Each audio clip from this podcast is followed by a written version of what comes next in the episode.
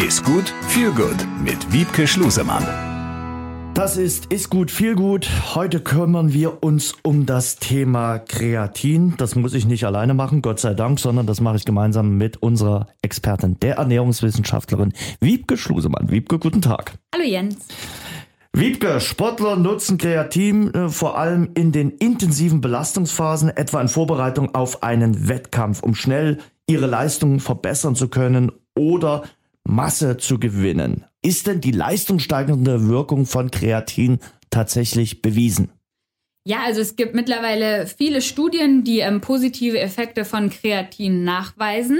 Man muss immer so ein bisschen wissen, welches Ziel verfolgt wird. Also Kreatin in Kombination mit Phosphat ist ein Energielieferant für unseren Körper, für den Muskel, aber ein Energielieferant, der schnell Energie liefert. Das heißt, für einen Marathonläufer ergibt es keinen Sinn, äh, mit Kreatin zu supplementieren, um die Leistung zu steigern oder zumindest gibt es da noch nicht den sinnvollen Nachweis. Es ist eher so für schnellkräftige Sportarten, um den Muskelaufbau voranzutreiben, wird häufig in Kraftsportarten genutzt, aber auch in Sportarten, unter anderem zum Beispiel im Fußball, eine Schnellsportart, eine Spielsportart, um Regenerationszeiten zu beschleunigen, also um Verletzungen schneller, also zu unterstützen in der Heilung und da gibt es auf jeden Fall schon einige Studien, die da positive Effekte beschreiben.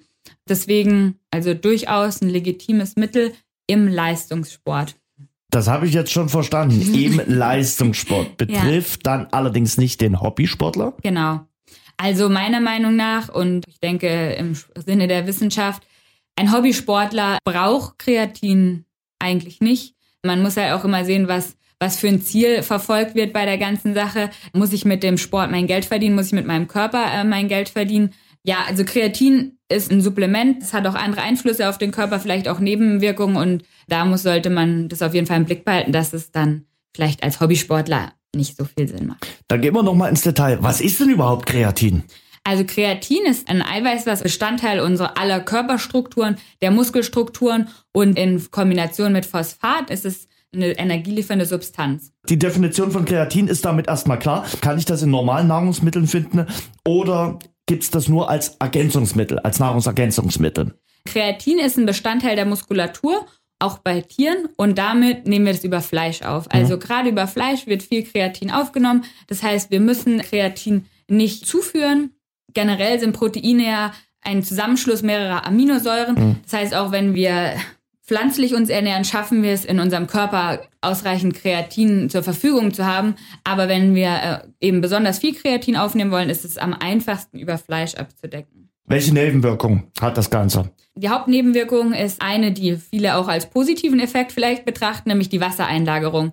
Kreatin bindet Wasser und dadurch wirkt unsere Muskulatur einfach größer. Dadurch wirken, das nehmen Bodybuilder oder eben Kraftsportler, damit sie breiter wirken. Und das ist eben auch das, was gerade Hobbysportler so reizt. Okay. Die nehmen Kreatin und sehen auf einmal aus, als würden sie jeden Tag pumpen gehen. Herrlich, und, also ich bestelle. genau. ja, das ist auch das, was so verlockend daran okay. ist. Eben, dass es diese Wassereinlagerungen gibt.